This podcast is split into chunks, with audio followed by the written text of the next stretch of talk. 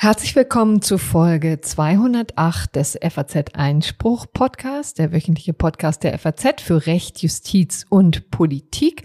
Heute am 12. Mai, einen Tag später als sonst. Dafür entschuldigen wir uns. Und wir, das sind Corinna Budras. Ich bin Korrespondentin der FAZ in Berlin und entschuldigen tut sich auch Natürlich, ich entschuldige mich mit in Kollektivhaft genommen, offensichtlich. Pia Lorenz, ja. äh, freie Journalistin und Juristin aus Köln. Moin. Äh, Schuld war ehrlich gesagt ich, weil äh, ich eine, eine Dienstreise wähnt, die ich dann doch abgesagt habe. Aber man soll ja dann auch nicht zu viele Turbulenzen äh, hier verursachen. Verursachen. Genau. Mhm. Und deswegen sind wir heute mal am Donnerstag. Ich hoffe, Sie, ich hoffe, ihr verzeiht uns das. Aber wir haben auch wieder eine interessante Sendung, die wir bieten können. Denn wir steigen mit einem Schwerpunkt ein, der uns diesmal direkt zu amerikanischen Kulturkampf in Sachen Roe versus Wade führt. Und äh, all diejenigen. Du sprichst mit Patrick Barners, unserem US-Experten, über diesen gesamten Kulturkampf. Genau, meinen Feuilleton-Kollegen, der ähm, kein Jurist ist, aber ein sehr genaues Auge auf den Supreme Court hat. Und mit dem spreche ich sehr intensiv über dieses ja, Urteil ist es ja noch nicht. Es ist ein Urteilsentwurf. Ein geleaktes Urteil, ein geleakter Urteilsentwurf. Genau, der mhm. vergangene Woche für Wirbel sorgte in den Vereinigten Staaten und der Wirbel, ja, der hält immer noch an, denn es wird offenbar, dass womöglich der Supreme Court die langjährige Rechtsprechung im Abtreibungsrecht ja vom Tisch räumt und das sorgt natürlich für jede Menge Ärger. Das bespreche ich mit Patrick Barners und dann geht's gerade weiter. Dann kommen wir nach Deutschland und zwar gleich zweimal zum Bundesverfassungsgericht. Als allererstes hat das Bundesverfassungsgericht schon in der vergangenen Woche darüber entschieden, inwieweit Windparks dazu gezwungen werden können, Anwohnerinnen und Anwohner und die quasi betroffenen Gemeinden finanziell am Gewinn zu beteiligen. Und in dem Urteil ist einiges drin, was auch so ein bisschen die Richtung für die Politik der kommenden Jahre vorgeben könnte. In der Tat. Dann werfen wir noch einen Blick zurück, nämlich äh, auf Corona. Da haben wir mal wieder unseren obligatorischen Corona-Block, obwohl der wirklich sehr klein ausfällt diesmal, ne?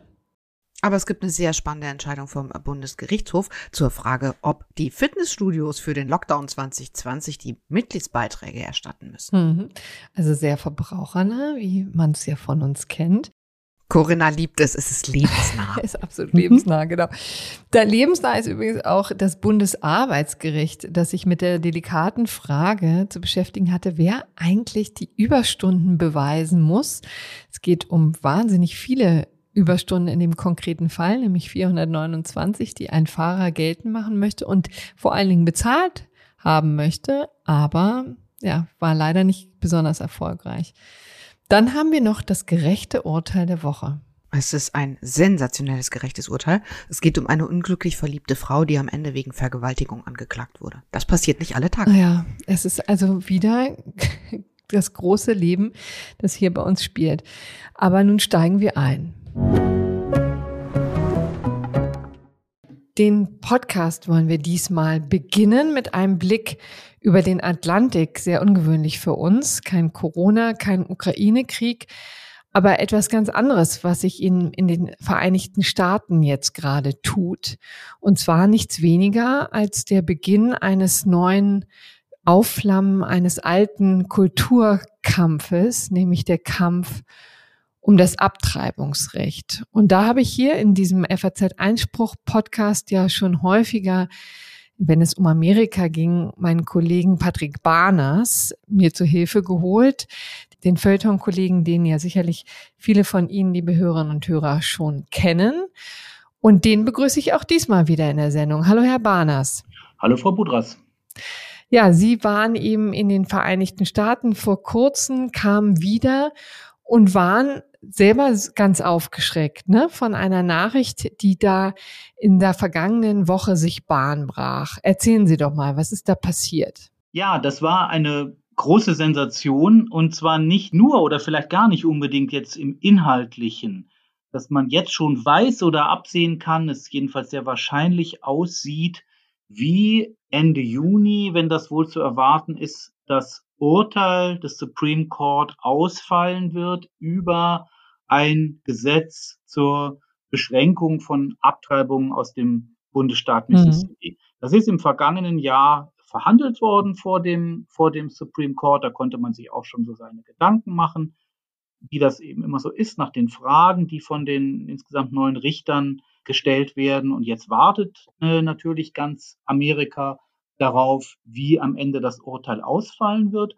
Und weswegen es eben wirklich äh, hier so einen Schreck gegeben hat in der Öffentlichkeit, ist, dass es das wohl wirklich noch nie in der Geschichte gab, in der gesamten Geschichte der Vereinigten Staaten, dass ein Urteilsentwurf wirklich vorher schon als Text bekannt geworden ist, hm. also herausgeschmuggelt worden ist aus dem äh, vertraulichen Beratungszusammenhang und hier von einer, einem Internetmedium, äh, dem Magazin Politico, veröffentlicht worden ist, so dass man nun diese 98 Seiten, die der Richter Samuel Alito verfasst hat, lesen kann, wie ein Urteil, das später veröffentlicht wird. Es sieht auch schon so aus. Es ist bereits so gesetzt worden, wie eben später, wenn es dann in die offizielle Entscheidungssammlung aufgenommen wird, wie es dann auch aussehen.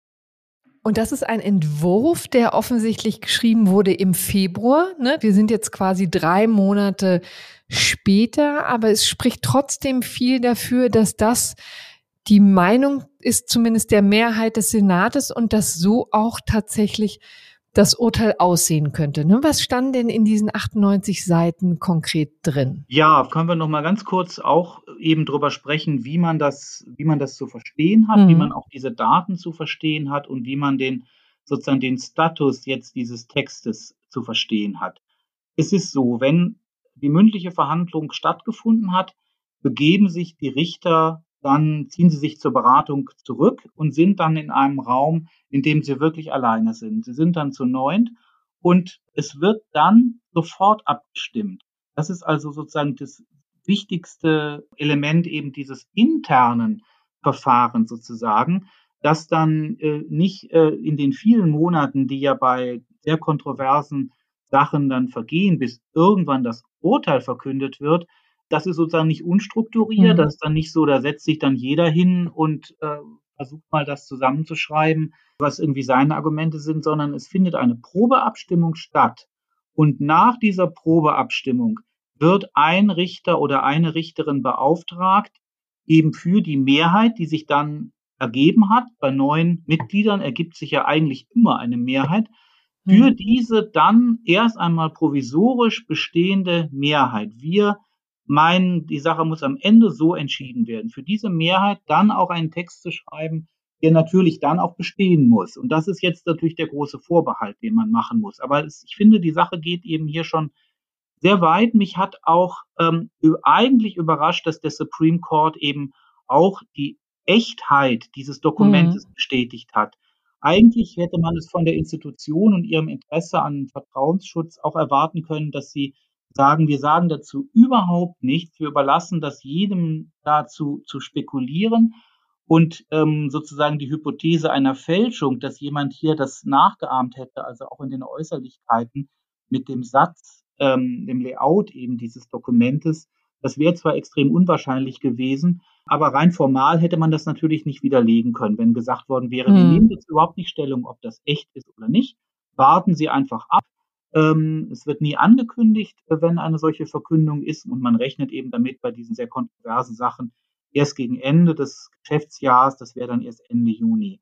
Und hier, das sieht man aber, glaube ich, auch schon die politische Brisanz dieser Sache. Der Supreme Court hat also offenbar mutmaßlich dann die gesamte Richterschaft, aber jedenfalls auch der Gerichtsvorsitzende John Roberts, über dessen eigene Rolle jetzt inhaltlich wir, könnte ich mir vorstellen, gleich auch noch ein bisschen sprechen werden, er als der nun aber Zuständige für die Außendarstellung hat offenbar entschieden, wir stellen uns jetzt auch nicht dumm. Wenn wir uns jetzt dumm stellen würden, dann wird das Risiko vielleicht noch größer, dass wir weiter an Ansehen verlieren.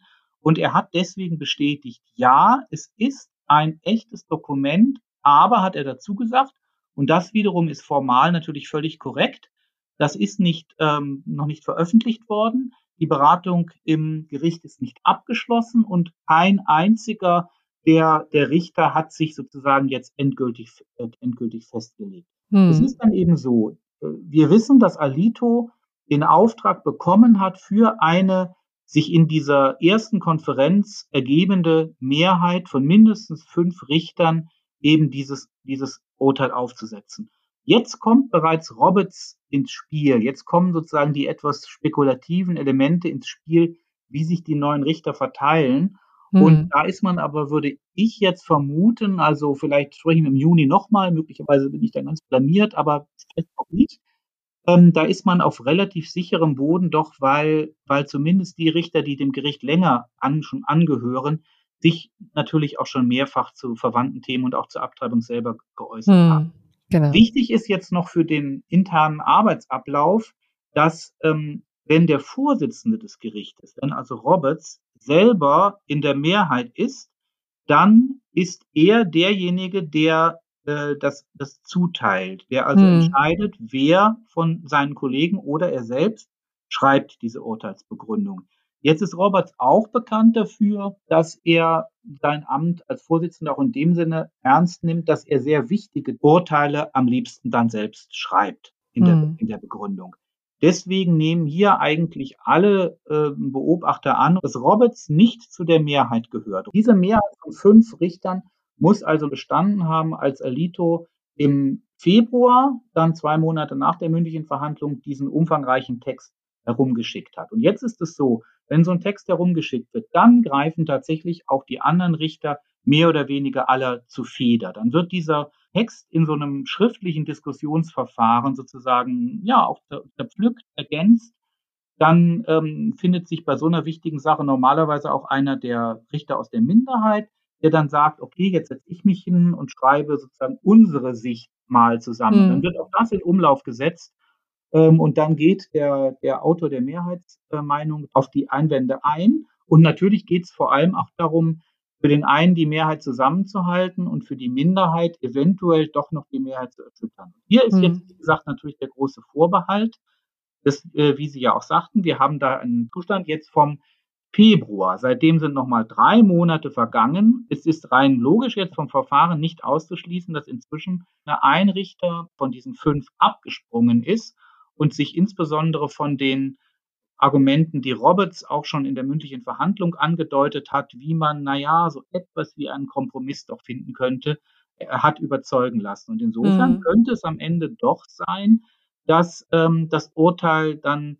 zumindest was sozusagen die Fortgeltung dieses Grundsatzurteils von 73 angeht, doch noch anders ausfällt. Das scheint mhm. die Strategie von Roberts zu sein.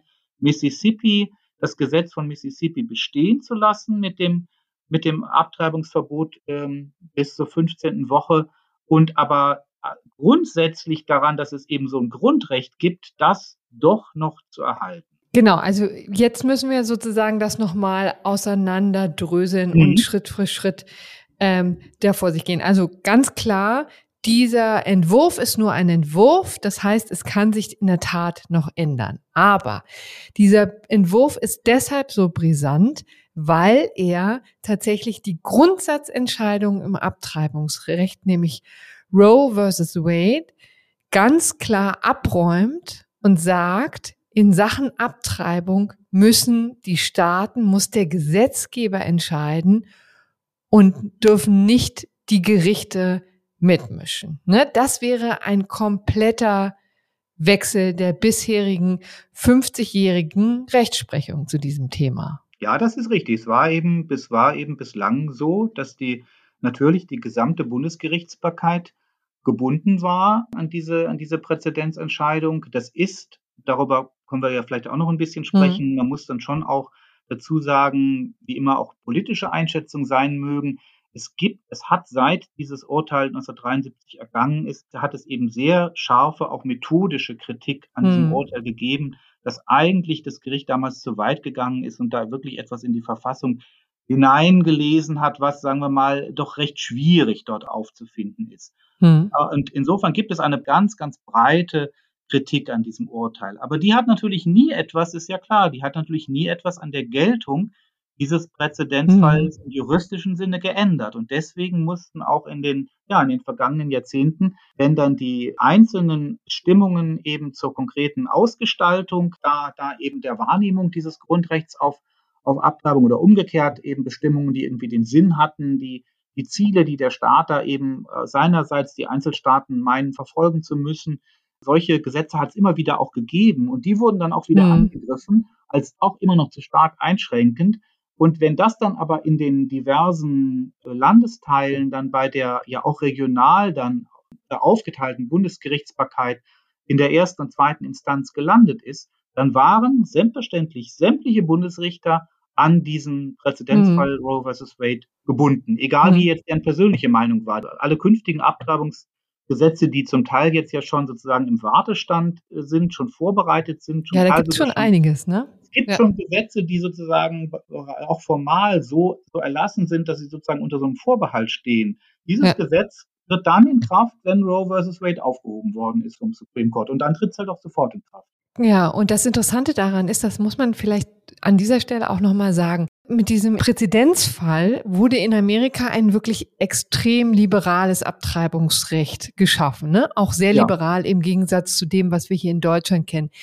Denn in Amerika, in den Vereinigten Staaten sind Abtreibungen grundsätzlich erlaubt und zwar bis zur Lebens Fähigkeit des ungeborenen Kindes und das mhm. ist tatsächlich bis zur 24. Woche, ne, sagt man. Mhm.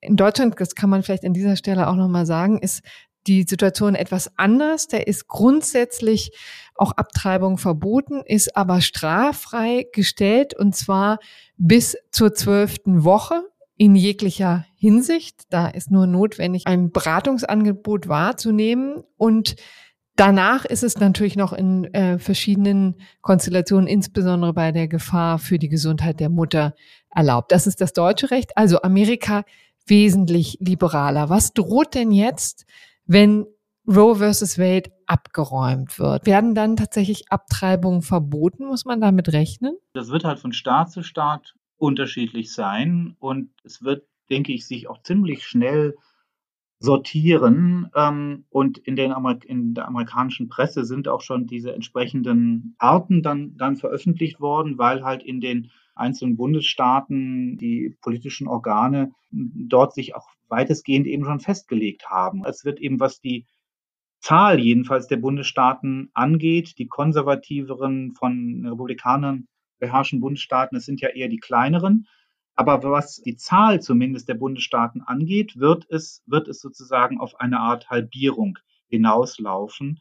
Und die amerikanischen Journalistenkollegen rechnen eigentlich nur mit, mit einer Handvoll von Staaten, wie zum Beispiel Florida, damit, dass da sozusagen die politischen Verhältnisse und das Ineinander sozusagen auch der gesellschaftlichen Bedingungen und eben der, der Parteipolitik so, so sein wird, dass da irgendwie ein Kompromiss gesucht wird oder dass offen ist, ob man ein prinzipielles, aber dann auch anders als das deutsche prinzipielle Abtreibungsverbot sehr streng durchgesetztes Abtreibungsverbot eben haben wird oder umgekehrt ein, ein liberales Gesetz, was halt die Abtreibungsfreiheit festschreibt. Denn das muss man jetzt auch natürlich über den Supreme Court sagen. Auch da gilt, jetzt unabhängig von deren eigener persönlicher Auffassung, diese Mehrheitsentscheidung diese vorläufige, wie sie begründet wird, wird eben so begründet, wir sind dafür nicht zuständig. Mhm. Es ist Sache der Einzelstaaten. Und dann würde es eben aber auch dazu kommen, was es so jetzt ja auch noch nicht gibt, weil es nicht nötig war,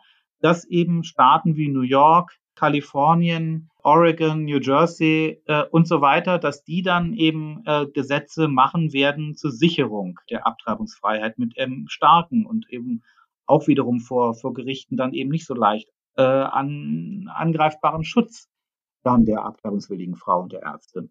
Und in diesem Urteilsentwurf ist ja auch gar kein Sicherheitsnetz vorgesehen. Ne? Also dass man sagt, also ihr müsst ein Minimum an Rechten der Frau garantieren. Also zum Beispiel garantieren, dass eine Abtreibung möglich ist in Situationen von Inzest, von Vergewaltigung, von schweren Gefährdungen, Risiken für das Leben der Frau. Das alles ist in diesem Entwurf nicht vorhanden, oder? Ja, das ist in diesem Entwurf nicht vorhanden, weil wirklich der Ansatz dieses amerikanischen, angelsächsischen, sehr stark fallbezogenen Rechtes sozusagen grundsätzlich ein anderer ist als der zum Beispiel eben des deutschen Grundgesetzes und des deutschen Verfassungsrechts. Also ich würde es mal so formulieren, äh, beim Grundgesetz geht man von der Vorstellung aus, es ist eigentlich alles geregelt. Je wichtiger die Dinge sind, desto sicherer kann man sein, dass man entweder schon eine ausdrückliche Regelung findet im, im Grundgesetz und wenn da die nicht zu finden ist, diese ausdrückliche Regelung, dann äh, muss die vom Bundesverfassungsgericht eben aus der Verfassung herausgelöst äh, gelesen werden. Und das heißt, wenn das Bundesverfassungsgericht, was es ja tatsächlich auch häufig tut, ähm, wenn es dann irgendetwas aufhebt als verfassungswidrig, dann macht es ja wirklich häufig auch selber Anordnungen, macht im Grunde dem Gesetzgeber Vorgaben, wie die Sache zu regeln ist. Und das ist eigentlich diesem amerikanischen Denken fremd, wo man sagt, wir haben hier einen Gesetzestext, auch der Verfassungstext ist eben ein Gesetzestext von einem im Unterschied zum Grundgesetz sehr überschaubaren Umfang. Da steht eben gar nicht alles Wichtige drin. Bei uns zum Beispiel ist es ja so, die Grundrechte, Artikel 1 bis 19, die umfassen eigentlich wirklich alles Wichtige. Die sind komplett, die sind sozusagen so eine Art komplettes idealistisches Abbild der Gesellschaft. Alles, mhm. was man machen, überhaupt machen kann, ist irgendwie auch von einem Grundrecht abgedeckt. Und sei es am Ende das Grundrecht auf allgemeine Handlungsfreiheit. Und so ist es in den USA eben nicht. Dort die Bill of Rights äh, hat eben ein, ist ein Katalog von ganz bestimmten konkreten Rechten. Die sind dann im Laufe der Zeit und unter anderem auch beim Thema Abtreibung auf, über so gewisse Umwege hat man versucht, das auszudehnen. Aber aus Sicht dieser von Samuel Alito und seinen vier Kollegen ist es eben so, die sagen, wir müssen da jetzt keine Vorgaben machen und können es eigentlich auch gar nicht. Das ist dann Sache mhm. der. Fantasie des Gesetzgebers. Und ich würde jetzt vielleicht noch eins hinzusetzen. Die würden sicherlich auch sagen, auch eine Frau, die eine Abtreibung in Mississippi dann eben doch haben möchte, die ist nicht völlig rechtslos gestellt. Auch mit der Gesetzgeber kann nicht sozusagen jetzt alles machen. Aber es müssten dann eben die entsprechenden Gesetze dann nochmal anders an der, an der Verfassung geprüft werden. Aber das kann man eben nicht vorwegnehmen, wenn man halt die Gesetze noch nicht hat. Ach so, also man würde dann sozusagen im Nachhinein das Sicherheitsnetz einfügen, also deutlich machen, es geht aber nicht, dass es Staaten gibt, die Abtreibung völlig verbieten, also egal wie die Umstände sind. Ja, also zum Beispiel wurde eben in Roe versus Wade dieses Abtreibungsrecht hergeleitet aus einer Bestimmung aus dem 14. Zusatz zur Verfassung und dort heißt es, niemandem soll ein Recht genommen werden, das er hat, ohne dass das in einem rechtsstaatlichen Verfahren geschieht. Hm. Without due process of law. Also niemand soll leben, Freiheit wird aufgezählt, also diese, diese Werte, diese Rechtstitel verlieren, ohne dass es aber zumindest rechtsstaatlich zugeht. Und ein Einwand gegen das Urteil von 1973 war, dass diese, diese Vorstellung, es muss eben, der Staat muss sich an, muss sich sozusagen an rechtsstaatliche Verfahren halten, wenn er, wenn er, wenn er den, den Bürgern Rechte zuteilt oder ihnen, oder auch ihre Rechte, Rechte einschränkt dass das auch in so einem inhaltlichen Sinne dann verstanden wurde, dass es bestimmte Rechte gibt, wurde behauptet, die stehen zwar nicht aus, ausdrücklich drin, die, die sind implizit in der Verfassung. Und dann kann man darüber sprechen, gehört sowas wie Abtreibung dazu. Da ist hier das Argument, ähm, Abtreibung ist, ist so lange immer wieder in fast allen Staaten verboten worden, dass man eigentlich nicht sagen kann, das ist ein im angelsächsischen Recht, in diesem Gewohnheitsrecht immer schon anerkanntes Recht. Wir haben gesehen, die Proteste werden immer größer in den Vereinigten Staaten. Es kam schon zu Demonstrationen vor dem Supreme Court. Auch viele Politiker haben sich schon geäußert, nicht zuletzt auch der amerikanische Präsident Joe Biden, der das eigentlich auf Bundesebene ganz gerne lösen würde. Aber das ist äh, wahrscheinlich vergebene Liebes Liebesmühe, weil im Senat da keine Mehrheit zu holen ist. Aber das zeigt ja auch sehr deutlich, dass es da ein tiefes, tiefes Misstrauen gibt, bei einigen Teilen auf jeden Fall der Bevölkerung. Die sagen also dem Gesetzgeber, trauen wir das nicht zu. Das finde ich nämlich auch eine, die irre Erkenntnis eigentlich aus diesem Kulturkampf, den wir jetzt ja doch mit ziemlicher Distanz begegnen, weil es ja doch eine sehr andere Situation in den Vereinigten Staaten ist. Da scheint es eben ein tiefes Misstrauen zu geben, weil umgekehrt das Selbstbestimmungsrecht der Frau in dieser Frage eigentlich nie eine Rolle gespielt hat, ne? Interessanterweise. Natürlich wird immer gegeneinander abgewogen, also das Recht des Kindes auf Leben, ja, das spielt ja auch hier in Deutschland immer eine Rolle, aber in Amerika wurde sehr, sehr viel hergeleitet, sehr viel ähm, genutzt, sehr viele Argumente genutzt, um dieses Abtreibungsrecht zu verankern, aber das Selbstbestimmungsrecht der Frau hat dabei nie eine Rolle gespielt, oder? Zumindest am Anfang nicht. Also das, ähm, äh, das muss man auf jeden Fall eben auch ähm, dazu sagen, wenn es jetzt um dieses Urteil Roe versus Wade ging. Das ist ein Urteil von 1973, was in der Tat mit einer großen Mehrheit, äh, nämlich mit sieben zu zwei Stimmen, damals gefällt wurde vom, vom Supreme Court und was von einem, äh, von einem damals eigentlich äh, noch äh, auch sehr konservativen, der hat sich dann später auch, und, äh, auch unter anderem wegen der Reaktion auf dieses Urteil, hat er sich etwas nach, nach äh, links bewegt, der Richter Harry Blackman. Der hat das, der hat dieses Urteil geschrieben.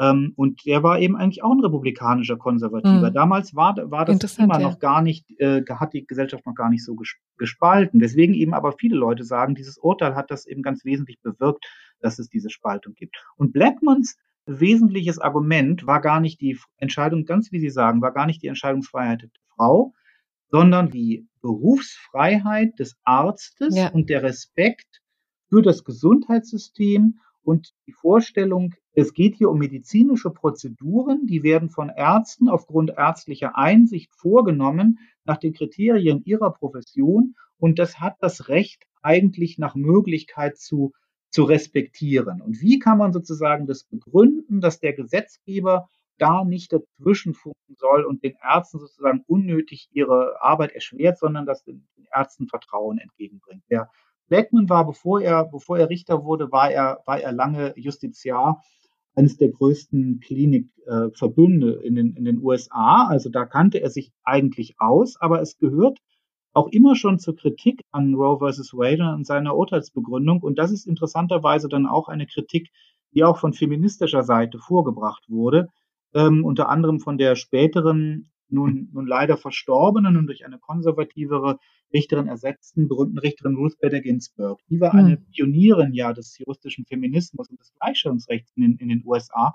Und die hat lange, bevor sie selber in den Supreme Court berufen wurde, hat gesagt, eigentlich hat Roe versus Wade hier den falschen Ansatzpunkt, denn es geht eben hier um die Entscheidungsfreiheit der Frau. Wenn hier von Privatheit, das ist ja auch so ein Stichwort, hm. right to privacy, wenn hier von den pri privaten, ganz individuellen Lebensentscheidungen äh, gesprochen wird, die grundsätzlichen Schutz verdienen, dann ist viel wichtiger eben diese private äh, Entscheidungsfreiheit der Frau, als dass ein Arzt, der eben einem Beruf nachgeht, eben auch natürlich in gewissem Sinne auf so einen Schutzraum angewiesen ist. Aber da liegt ja der Einwand dann nahe, dass, dass was weiß ich, Anwälte oder auch Lehrer und so weiter, die brauchen natürlich auch Vertrauen, äh, die müssen auch gemäß ihren professionellen Standards ihre Tätigkeit ausüben, aber aber solche professionelle Tätigkeit, auch bei den klassischen freien Berufen, steht ja durchaus unter der Aufsicht des Staates. Da gibt es ja alle möglichen gesetzgeberischen Regelungen. Und deshalb hat übrigens dann auch der Supreme Court später 1992 in einem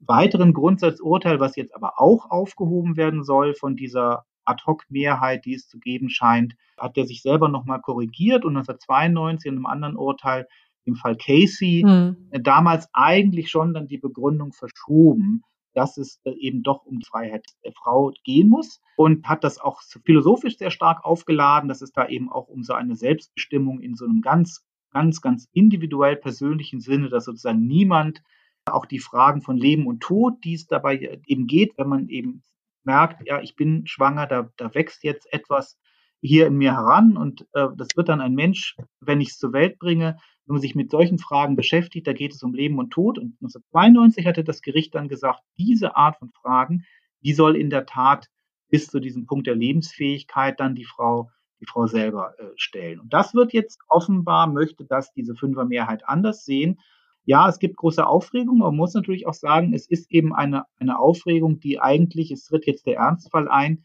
in einem, in einem großen gesellschaftlichen Streit, der, der sowieso schon seit Jahrzehnten mhm. eben im Gang ist und wo eben immerhin auf beiden Seiten auch mit Argumenten und auch um Mehrheiten ähm, äh, äh, gerungen wird. Mhm. Dass es eben dem, an, den, an die Gesetzgeber im Plural zurückgegeben wird, heißt ja auch, es muss dann halt in dem jeweiligen Einzelstaat eben auch äh, eben eben gestritten werden und man mhm. kann diese schwierige Entscheidung eben nicht einfach nur an die Gerichte delegieren. Und das Interessante finde ich an diesem Kulturkampf, der jetzt da wieder neu aufbricht, ist ja auch die Situation, dass vielen jetzt auch sehr mulmig wird. Ne? Das war zumindest auch in verschiedenen Beiträgen aus der New York Times zu mhm. entnehmen, wo selbst den Pro-Life-Aktivisten deutlich wurde, dass sie jetzt eine ganze Menge Verantwortung bekommen. Ne? Denn wir können ja, das räumen auch diese Menschen eben ein, nicht die Frauen ganz alleine lassen. Und mhm. mit ganz alleine lassen muss man, meint man auch wirklich dieses Sozialsystem oder auch das nicht vorhandene Sozialsystem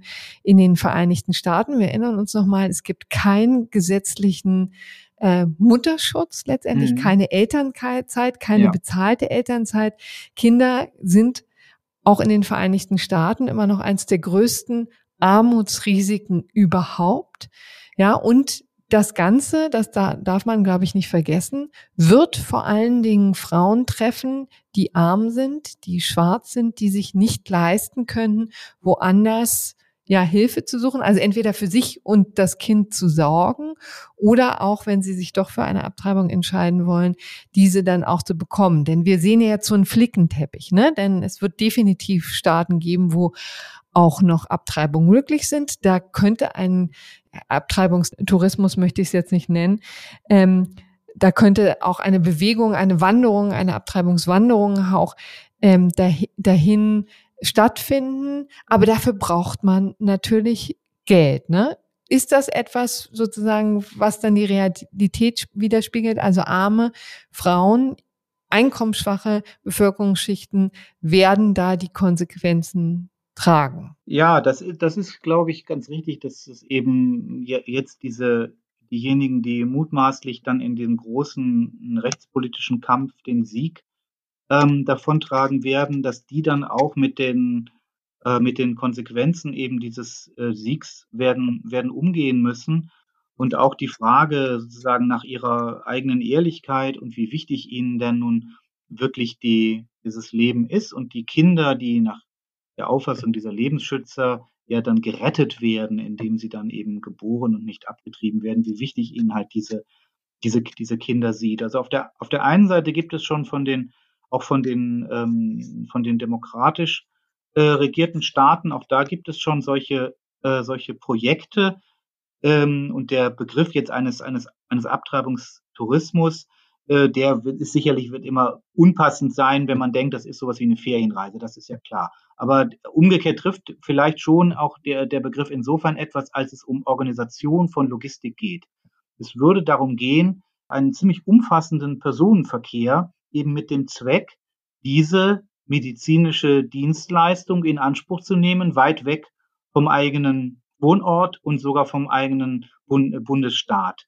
Äh, so etwas zu organisieren. Also das gibt es schon jetzt auf der Seite der Pro-Choice-Staaten, dass das vorbereitet wird, sozusagen auch mit, hm. mit einer Art von äh, ja, mit eigenen Rechten eben für die Bürger aus Bürger und Bürgerinnen aus anderen, aus anderen Bundesstaaten. Auch schon mit der Konsequenz, dass da jetzt auch gesagt wird, jetzt muss man aber aufpassen, nicht, dass dann in, in Massachusetts oder in New York die eigenen äh, Bürgerinnen äh, sozusagen benachteiligt werden, weil für die dann die Wartezeiten zu lang werden mhm. oder so.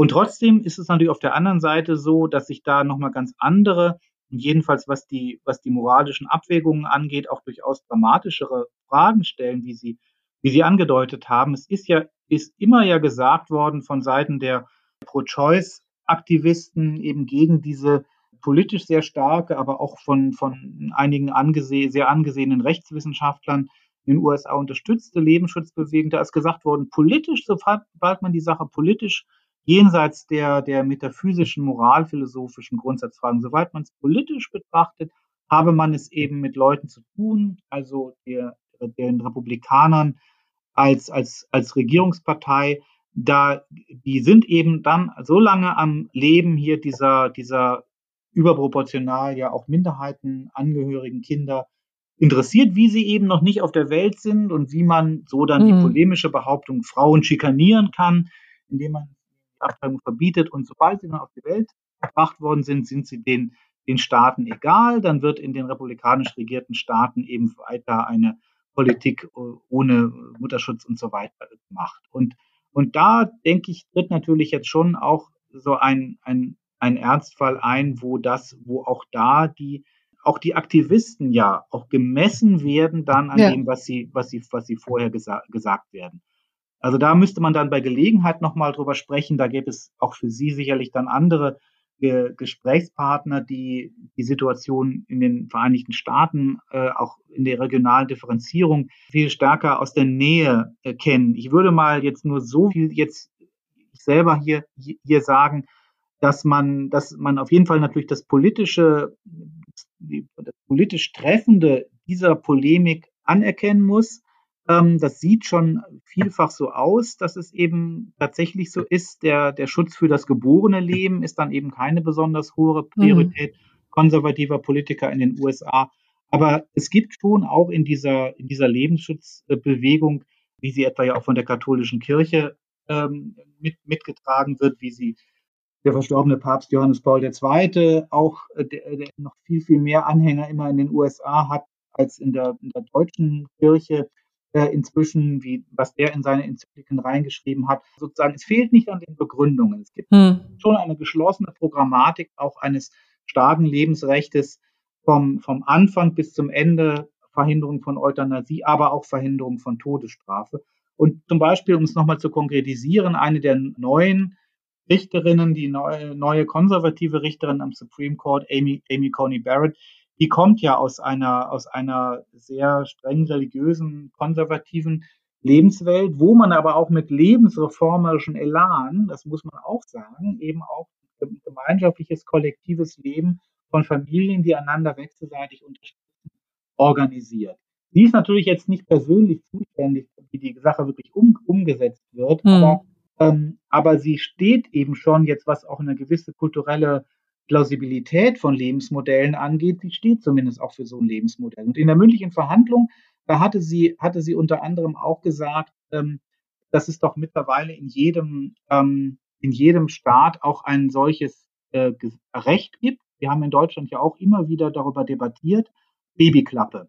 Also die hm. Möglichkeit der anonymen Geburt, der sicheren anonymen Geburt in dem Wissen, dass das Kind dann nicht stirbt, sondern irgendwo aufgenommen wird und zur Adoption freigegeben werden kann. Und Amy Coney Barrett hatte dann, hat das dann festgestellt, das gibt es doch. Und wo es ein solches System der Vorsorge gibt, entfällt in gewissem Sinne jedenfalls ein Faktor dieses, dieses Drucks hin, hin zur Abtreibung.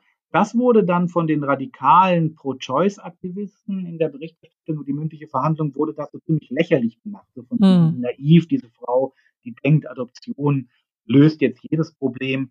Ähm, das, das ist, war in meinen Augen ein bisschen unfair. Das war so ein hm. Satz, den sie gesagt hat. Etwas Ähnliches steht übrigens jetzt auch in der, äh, in dem Urteilsentwurf von Alito äh, äh, drin. Ich will es gar nicht schönreden. Ich will nur sagen, da wäre dann extrem viel zu tun. Da wäre in ja, der Tat sozusagen eigentlich eine, ein so kinderfreundlicher Sozialstaat erst zu errichten ja. in Amerika. Und da würde man dann eben auch da natürlich sehen, wie ernst, ernst meinen die es dann mit mhm. ihren Bekenntnissen auch zur, zur Freiheit des Gesetzgebers ja. an die für die Bürger besten Lösungen. Genau, und auch das würde natürlich nicht die Traumatisierung heilen, die tatsächlich Frauen durch den Akt der Vergewaltigung und dann auch die anschließende Schwangerschaft durchleben müssen. Ne? Ist ja. in einigen Konstellationen wirklich sehr, sehr viel verlangt, das Kind dann auch tatsächlich zur Welt zu bringen. Aber auf der anderen Seite muss man natürlich sagen, jedes Kind, was geboren wird und das dann sozusagen durch eine Gemeinschaft auch ähm, sozusagen ein, ein besseres Leben erhält, ist natürlich auch ist natürlich auch ein erstrebenswertes Ziel. Herr Banners, wir haben jetzt schon viele Aspekte besprochen, aber längst nicht alle. Ich fürchte, wir müssen hier mal einen Punkt machen. Ich danke mhm. wirklich sehr, dass Sie sich wieder mal die Zeit für uns genommen haben. Ich fand es hochinteressant. Gern geschehen und eventuell dann ja zur Fortsetzung, wenn das Urteil dann tatsächlich gesprochen ist und Absolut. wir vielleicht nochmal eine weitere Überraschung erleben. Ich halte es nicht für so wahrscheinlich. Ich ja. denke eher, wir werden über das weitersprechen, sozusagen auf der Linie, die wir hier hatten, aber Stoff jedenfalls bietet die Sache noch genug. Absolut. Herzlichen Dank, Herr Barnas. Ich danke Tschüss. Ihnen. Tschüss. Und wie angekündigt zurück nach Deutschland und zwar in diesem Fall nach Mecklenburg-Vorpommern. Das Bundesverfassungsgericht hat entschieden, dass es zulässig ist, die Betreiber von Windanlagen gesetzlich zu verpflichten, Anwohnerinnen und Anwohner und betroffene Gemeinden am Ertrag von Windparks zu beteiligen. Mhm. Es ging, wie gesagt, um einen Fall aus Mecklenburg-Vorpommern und guess what? Geklagt hatte ein Betreiber von Windenergie. Ja, Genau. Ja, und das haben wir jetzt mal rausgesucht und auch relativ an Anfang gestellt, weil wir das für eine sehr interessante Weiterentwicklung im gesamten Klimaschutzrecht halten. Wir erinnern uns, den großen Startschuss hat das Bundesverfassungsgericht ja schon im vergangenen Jahr gesetzt, also im März 2021. Ja, und seitdem geht es munter weiter, sowohl was jetzt die Gesetzgebung als solche angeht, also das, was sich vor allen Dingen im Bundeswirtschafts- und Bundesklimaministerium von Robert Habeck tut, aber eben auch vor den Gerichten. Und das ist jetzt mal wieder so ein Beschluss gewesen vom Bundesverfassungsgericht, der sehr interessant in ja, die Zukunft weist und da auch womöglich weiterhin noch Neuigkeiten bereithält. Also. Jetzt aber erstmal den Sachverhalt. Worum ging es denn jetzt? Genau, ganz einfach. Wir haben eine Regelung in Mecklenburg-Vorpommern die gibt es seit 2016 und seitdem müssen Windparkbetreiber eine Projektgesellschaft gründen, wenn sie Windräder aufstellen wollen und sie müssen mindestens 20 Prozent der Anteile den Anwohnern anbieten. Und zwar allen Anwohnerinnen und Anwohnern, die innerhalb ja, eines Radius von fünf Kilometern um diese Windräder herum wohnen. So. Und die dürfen dann auch nicht zu teuer sein, also 500 Euro maximal pro Anteil. Gibt noch eine Alternative, falls das irgendwie unpraktisch ist oder die Anwohner das nicht wollen, gäbe es auch noch die Möglichkeit, eine Ausgleichsabgabe für die Gemeinde zu zahlen und den Bürgern ein Sparprodukt anzubieten, wo die Höhe und Verzinsung an den Ertrag der Gesellschaft gekoppelt sind. Ja, und warum macht man das natürlich? Man macht es vermutlich, weil wir alle Windräder super finden, solange sie not in my backyard sind. Ja. Ne, ähm, also das ist ja so ein bisschen das Problem. Windräder müssen immer furchtbar weit weg sein. Man muss sagen, die Dinger sind halt auch echt richtig laut, wenn man da nah dran ist. Ne? Das, das stimmt schon. Und äh, deshalb finden alle Windräder in der Theorie toll, in der Praxis weniger, wenn sie im eigenen Vorgarten stehen.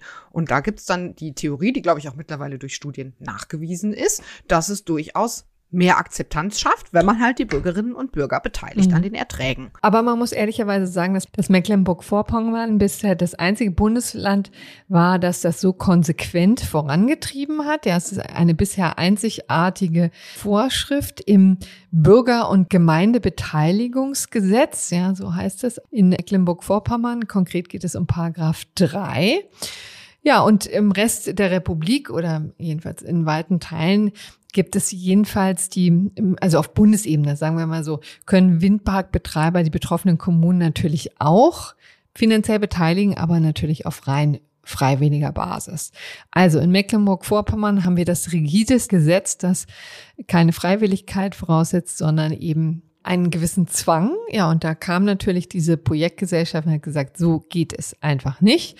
Also du meinst den Windparkbetreiber, der kam, ne? Ja. Weil die Projektgesellschaft ist doch nur quasi das Ding, was die dann gründen müssen, recht, genau. um quasi Anteile zu übertragen. Genau, richtig? also der Windparkbetreiber zog vor das Bundesverfassungsgericht und machte eben geltend, ja verschiedene Dinge gelten. Es ist ähm, ein ganzer Strauß an Grundrechten, die da betroffen sein können allen voran eben Artikel 12, also die Berufsfreiheit, die da verletzt sein könnte, und Artikel 14, nämlich die Eigentumsfreiheit.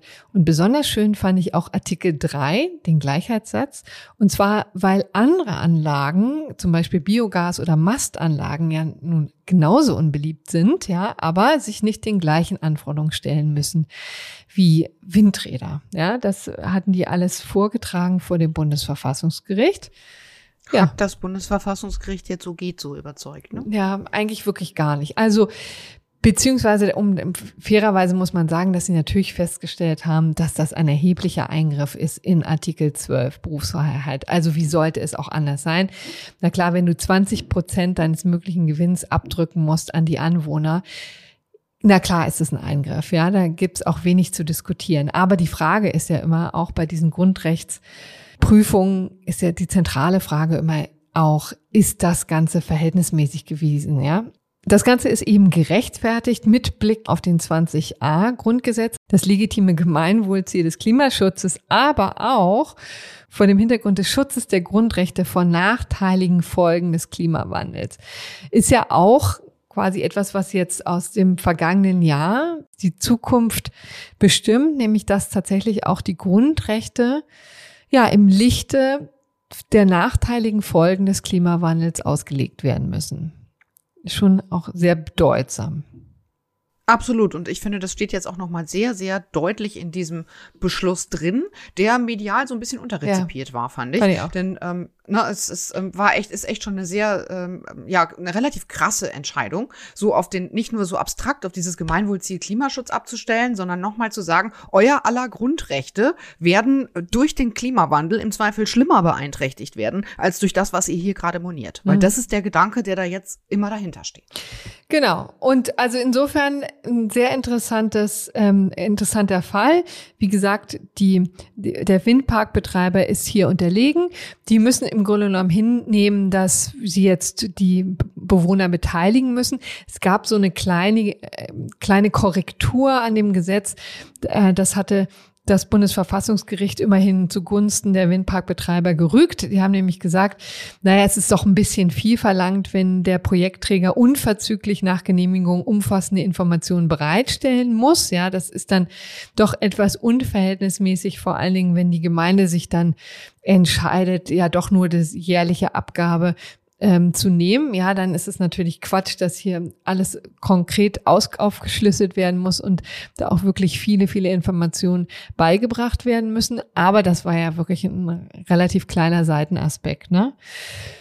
Man ja, das war minimal und eigentlich fand ich es jetzt schon relevanter, wie das, wie das Bundesverfassungsgericht die Abweisung der, der Gesamtklage äh, quasi begründet hat. Die haben auch nochmal sehr deutlich gesagt, es geht übrigens auch nicht so richtig darum, wie viel Strom da eigentlich produziert wird und dass das nur ein relativ kleiner Anteil ist, sondern so mhm. fast schon ein bisschen wie bei den Corona-Maßnahmen gesagt, das ist halt ein Gesamtpaket. Klimawandel hat eben viele Gründe und da, ähm, da dann ist eben dieses, ähm, ja, aber es geht ja nur um so wenig Strom und deshalb könnt ihr uns nicht zwingen, da irgendwie Abgaben ähm, zu zahlen oder, oder BürgerInnen zu beteiligen. Das kann kann dann kein Argument sein. Die sagen auch wirklich sehr deutlich, es geht auch um Pilotcharakter für andere Bundesländer, es geht auch um internationale Zusammenarbeit und wie wir da dastehen gegenüber anderen Ländern. Also das ist schon ein richtig großer Bogen, der, glaube ich, auch sehr, sehr viel Raum öffnet für den Gesetzgeber mhm. in der Zukunft, da sozusagen Klimaschutzziele als ähm, ja, gesetzgeberische Ziele zu ähm, festzulegen.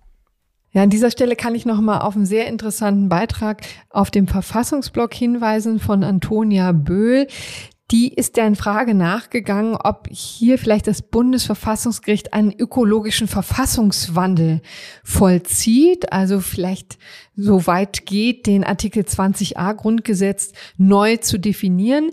Zwar immer noch nicht als subjektives Grundrecht, das muss man hier vielleicht noch einmal sehr, sehr deutlich sagen. Also man kann jetzt hier keine Rechte, keine subjektiven Rechte direkt auf dieses Staatsziel, auf diese Staatszielnorm im Artikel 20a Grundgesetz ähm, ziehen, aber er definiert doch tatsächlich stärker als bisher gedacht die bisherigen Grundrechte. Ne? Also konkret zum Beispiel den Artikel 12, die Berufsfreiheit oder auch vor allen Dingen die Eigentumsfreiheit. All das wird jetzt immer stärker wahrgenommen und in diesem Artikel wird das sehr interessant aufgedröselt. Also das als kleine Lesetipp für alle die, die es noch ein bisschen weiter vertiefen wollen. Aber an dieser Stelle machen wir mal einen Cut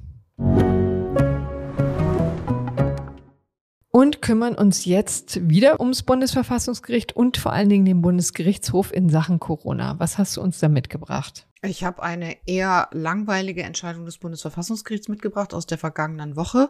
Da hat das Bundesverfassungsgericht eine Verfassungsbeschwerde nicht zur Entscheidung angenommen, bei der es mal wieder um die Bundesnotbremse ging. In diesem Fall um die Schließung der Gastronomie. Damals, ihr erinnert euch, die Gastronomen und Gastronominnen mussten dicht machen und durften nur noch außer Haus verkaufen, wenn eine bestimmte Inzidenz überschritten wurde in einem Landkreis. Äh, das Bundesverfassungsgericht hat irgendwie wenig überraschend gesagt, auch diese Maßnahme zur Pandemiebekämpfung sei verfassungsgemäß und der Gesetz Gesetzgeber habe seinen Entscheidungs- und Gestaltungsspielraum dabei nicht überschritten. Die Argumentation ist sehr ähnlich wie auch schon bei den ersten Bundesnotbremseentscheidungen, also wo es zum Beispiel um die Zulässigkeit der Kontaktbeschränkungen ging und so mhm. weiter. Auch hier sagt das Bundesverfassungsgericht zwar, ja klar, krasser Eingriff in die Berufsfreiheit, Artikel 12, wenn ich halt dicht machen muss, aber der Eingriff wurde, ähm, also hat nicht nur einen legitimen Zweck verfolgt, nämlich äh, Rechtsgüter, Leben und Gesundheit zu schützen, sondern er wurde eben auch abgemildert durch die Möglichkeit, außer Haus zu verkaufen ja. und durch die Hilfsprogramme vom Staat. Also das ist eine sehr übliche Argumentation. Mal wieder, es geht ums Gesamtpaket. Das Bundesverfassungsgericht mischt sich praktisch in diese Corona-Maßnahmen auch nachträglich eigentlich kaum ein und sagt, das passt schon, wie der Gesetzgeber das gelöst mhm. hat. Zumal es halt auch immer befristet war und dann ja gekoppelt an diese Inzidenzüberschreitungen. Das Bundesverfassungsgericht sagt, das habe ich nicht überprüft, dass in faktisch keinem Gebiet die Dauer von zwei Monaten erreicht worden ist mhm. bei dieser Gastronomie-Maßnahme und sagt halt auch deswegen, ja, das passt da alles schon. Interessant. Verhältnismäßig. Kam einem länger vor, ne? Ja, viel länger. Gefühlt war, war der Lockdown wesentlich länger. Ich vermute, das gilt vor allem für die Gastronominnen und Gastronomen. Ja. Ja. Aber ist natürlich auch insoweit richtig, als die ja auch ähm, staatliche Hilfsprogramme bekommen haben und soweit ich weiß, mhm. in der Gastronomie sind die auch ganz gut gelaufen und ganz gut auch dort angekommen, wo sie hin sollten und so. Von daher ist die Entscheidung jetzt wieder überraschend noch in irgendeiner Form. Ja. Ich weiß auch nicht, äh, ungerecht oder irgendwas, dass man sagen müsste, huch, das ist aber jetzt irgendwie überhaupt nicht zu erwarten. Okay, gewesen. also das können wir kurz halten.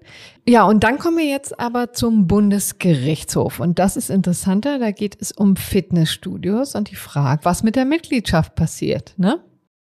Genau, auch da ging es um den Lockdown und tatsächlich finde ich diese BGH-Entscheidung viel spannender als die vom Bundesverfassungsgericht, weil das Ergebnis hier eher nicht so auf der Linie liegt, äh, die man nach der bisherigen Rechtsprechung des Bundesgerichtshofs erwarten könnte. Man muss sich ja mal klar machen, es geht ja immer um die Frage, wer trägt denn eigentlich oder trug in dem Fall die Lasten in der Pandemie am Ende. Hm. Es wurden ja überall Vertragsverhältnisse gestört und keiner konnte was dafür. So, und da haben wir ja bisher durchaus schon ein bisschen Rechtsprechung vom BGH bekommen und jetzt fällt es doch durchaus anders aus. Also es ging halt um einen Fitnessstudio-Vertrag, Klassiker, ne? Mhm. Laufzeit zwei Jahre, der fing, glaube ich, Ende 2019 an, hat dann nicht besonders lange gedauert, irgendwie 30 Euro pro Monat und im 16, am 16. März 2020, wir erinnern uns alle schmerzlich, Lockdown. Ja. Die Fitnessstudios mussten alle dicht machen. Die Mitgliedsbeiträge wurden natürlich aber weiter abgebucht. Mhm. Der, dieser Kunde hat dann gekündigt, also quasi einfach zum, zum Ablauf des Vertrags im Dezember 2021. Das war die normale Zwei-Jahresfrist. Studio hat gesagt, jo, passt schon. Dann hat er aber gesagt, ich hätte gern mein Geld zurück mhm. für Mitte März bis 4. Juni, wo halt dicht war. Da hat das Studio nicht gezahlt, passt schon, äh, nicht gesagt, passt schon, hat nichts zurückgezahlt. Und der Kunde sagte dann, dann gib mir doch einen Wertgutschein über den Betrag. Ja. Auch das hat das Studio abgelehnt und hat dann angeboten, diese Gutschrift über Trainingszeit. Ich glaube, wir haben da, damals sogar auch mal darüber gesprochen, schon ähm, Corinna, ob man das denn irgendwie gut findet. Das Angebot war dann immer, na ja, du kannst dann quasi die zwei Monate oder sieben Wochen, wie viel das dann noch waren, kannst du nachher dran mhm, an deinen Vertrag. Genau. Und dann noch mal zwei Monate irgendwie quasi kostenlos. Ja, das war eigentlich das beste oder der beste Kompromiss, ne, weil man dann sagen kann, das tut nicht so richtig weh, ja. Also niemanden eigentlich und äh, der Kunde hat trotzdem irgendwie was davon, ob er dann nun tatsächlich hingeht. Das steht auf einem anderen Blatt, ja. Aber gut, das, das tut's ja immer, unabhängig von Lockdowns. Es steht ja immer auf dem anderen Blatt, ob man noch hingeht, nur weil man ein Abo im Fitnessstudio hat. Sehr richtig. Gut. So, und wie ging's jetzt weiter? Ja, es ging so weiter, dass der BGH relativ deutlich gesagt hat, diese schöne Idee mit den zwei Monaten hinten dranhängen ist nicht. Hm. Und das finde ich doch relativ überraschend, weil die Instanzgerichte zum Teil schon das mitgegangen sind und das auf den Wegfall der Geschäftsgrundlage gestützt ja. haben. Also eine Vertragsanpassung, weil nach 313 bürgerliches Gesetzbuch ähm, die Geschäftsgrundlage gestört ist. Also weil sich alles so verändert hat, die äußeren Umstände, dass einfach die Vertragsparteien davon nicht ausgehen konnten bei Vertrags Vertragsschluss. Mhm. Und das hat der BGH auch mal gemacht. Und zwar in dieser Entscheidung zu den Gewerbemieten. Also der Frage, mussten eigentlich die, äh, die gewerblichen Mieterinnen und Mieter während des Lockdowns noch weiter ihre Miete zahlen, obwohl sie ja keine Umsätze machen konnten, weil die Läden halt ja. nicht offen waren. Ne? Also der Gastronom, den wir gerade gerade zitiert hatten. Und in dieser Entscheidung hat der BGH auch gesagt, jo, ähm, das ist okay, wenn da die Verträge angepasst werden. Muss nicht immer und so, aber kann schon mal gut sein. Denn der BGH hat damals gesagt, wie hat er es genannt, mit der Pandemie sei die große Geschäftsgrundlage betroffen. Mhm. Also die Erwartung der Parteien des Vertrags dass sich die grundlegenden wirtschaftlichen, sozialen, politischen Rahmenbedingungen des Vertrags nicht ändern und dass die eigene Sozialexistenz nicht erschüttert werde. So. Und nur wenn solche Umstände eben vorliegen, hat der BGH gesagt, jo, das, ähm, dann, dann kann man schon mal darüber nachdenken, ob man den ganzen Vertrag anschauen muss und komplett anpassen. In diesem Fall bei den Fitnessstudios sieht der BGH es komplett anders. Und das finde ich durchaus überraschend, auch wenn es wirklich juristisch sehr, sehr hübsch ist. Achtung, kleiner Exkurs für die Jura-Nerds. Ich warne vor. der BGH sagt nämlich, die Leistung sei unmöglich geworden. Mhm. Und zwar, obwohl diese Schließung ja nur zwei Monate gedauert hat, dauerhaft unmöglich. Mhm. Und das ist, da finde ich, muss man schon mal drüber ja, nachdenken. Woher kommt es dauerhaft? Ja, genau. Also der BGH sagt, Achtung, das muss ich kurz zitieren, weil das kann sich kein Mensch merken. Ein nur zeitweiliges Erfüllungshindernis ist einem dauernden dann gleichzustellen, wenn durch das Hindernis die Erreichung des Vertragszwecks in Frage gestellt ist und der einen oder der anderen Partei bei billiger Abwägung der beiderseitigen Belange nicht mehr zugemutet werden könnte, die Leistung dann noch zu fordern oder zu erbringen. Also mhm. kommt jetzt so eine Zumutbarkeitskiste und der BGH sagt Folgendes. Der Sinn eines Fitnessstudio-Vertrags sei heißt ja gerade, dass ich regelmäßig mich sportlich betätigen ah, kann. Ja. Und es gehe ja darum, dass ich meine Fitness und körperliche Gesundheit quasi dauerhaft und regelmäßig erhalten will. Wenn also Kundinnen und Kunden längerfristige Verträge abschließen und pro Monat zahlen, dann schuldet ihnen das Fitnessstudio, so der BGH, deshalb auch die regelmäßige Öffnung und quasi die Möglichkeit, ganzjährig diese Räume und Geräte und tralala, was es da alles so gibt, auch zu nutzen. Denn gerade das sei für die Kundinnen und Kunden von besonderer Bedeutung. Hm. Ja, da ist in der Tat auch durchaus was dran. Also ein bisschen, wenn man jetzt zwei Monate nicht trainieren kann, ist das Kind schon in den Brunnen gefallen. Man selbst Ungefähr komplett so. ver verfettet mhm. und mit Fitness ist da nicht mehr viel.